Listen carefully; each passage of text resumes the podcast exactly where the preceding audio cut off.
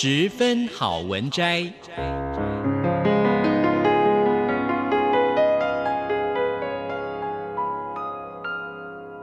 十分钟的心灵补给站。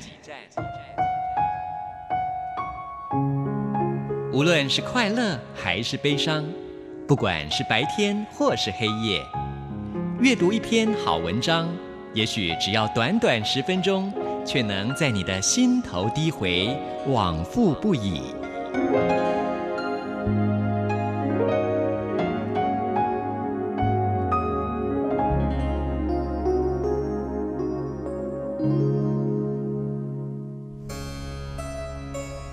秋日落叶纷飞，每片落叶都有一个故事。满山遍野的金黄，如此灿烂辉煌的景色，却只能让我想起夏日的灿烂。光与热一去不复返，这是严冬之前短暂的温柔。多么令人费解的温柔，翻来覆去，凝结在空气里的细微骚动，无法释怀。这就是忧郁的气味吗？秋光，每一颗粒子迅速在空气中穿梭，像是在寻找什么。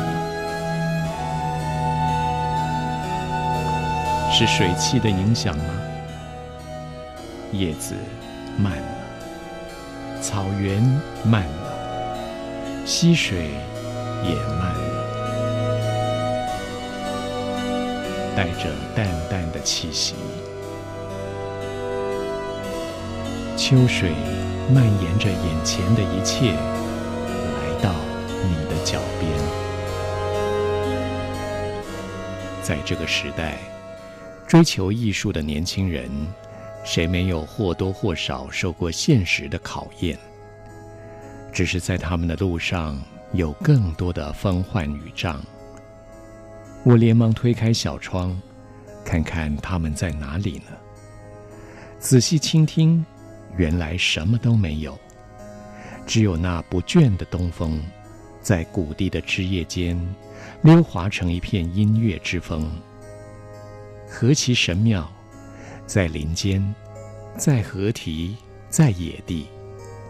我喜欢风的语言。没想到，风在这秋天的谷地里，繁工如弦，竟有一种素琴的鸣琴的神味。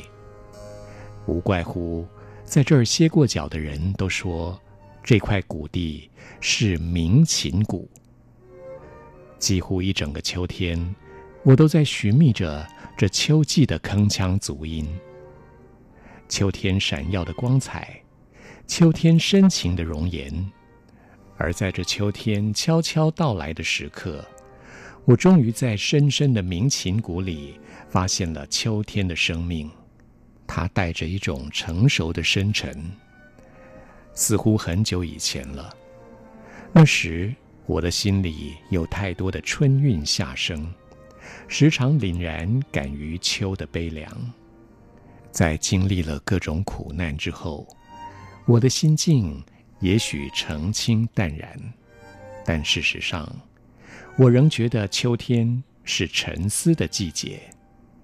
此刻的秋天一片清光，如同在晦暗的日子找到自我提升的力量。我想，这就是为什么我会喜欢秋天。也就是为什么我会到鸣琴谷里追寻秋天。在都市的小楼里，西风总是突兀的、低沉的，一路嚎跳过来，迈进有之，柔情不足。我小睡片刻，被他惊断了梦境；我书写记录，被他断了的心思。总觉得他有一张凶悍的脸孔。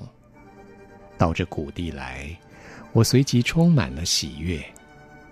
风在谷地里制造了奇迹，我无法探究它的来路，这风闪着辉煌的金属光辉，从天外而来，穿过坡地半睡半醒的竹林，翻过了谷底的风海，加了薄醉，就这样在我的小窗外，用稍稍放肆而温柔的旋律，拉奏着秋天的奏鸣曲。很多时候，我都相信它是一首带着相当程度欢唱，也带着忧郁与埋怨的提琴曲。因此，我常亮着小窗，招得满室风声。而今夜，又是西风满窗。我突然惊醒，试问自己，为什么从来没有这样的感觉呢？我们往往广心博物，未能与造物者和气。我们这个时代是一个需要欢唱的时代，是一个需要忧郁的时代，是一个需要愤怒的时代。而这样具有时代意识和感情的奏鸣曲，舍弃了这秋日的山谷，又能到何处追寻？我忍不住捡了一段西风，写了几段文字，来到这鸣琴谷，带着你们永不阴哑。深藏于心的弦琴，在这谷地旋转飞舞。我要赶在太阳下山之前，透过这清澈的秋光，在这没有乱了节拍的鸟唱当中，一步一步走向森林的深处。我感到多么激越，又可以有完美的体肤和无私的心来迎接这谷地的新秋。轻轻的，我推开了门扉，看到了缕光丝丝在沁凉的空气里，它们儒雅地飘进了客居的小屋。这如丝的光芒是何处而来呢？莫非是昨夜的月光被织女纺成丝丝缕缕，守在门外？正在讶异之间，豁然惊觉，原来。这是秋天森林里特有的白雾，白雾中有声声的鸟叫，这就是秋天的音乐。我激情地期盼着，但愿这音乐不在我们的手里迷失了方向。但愿这谷地里的音乐风，能够让那些在痛苦的边缘挣扎的心灵，投射出一线冲破天际的光明。以上为您播讲的是《秋光奏鸣曲》第四章，谢谢聆听，我们下次再会。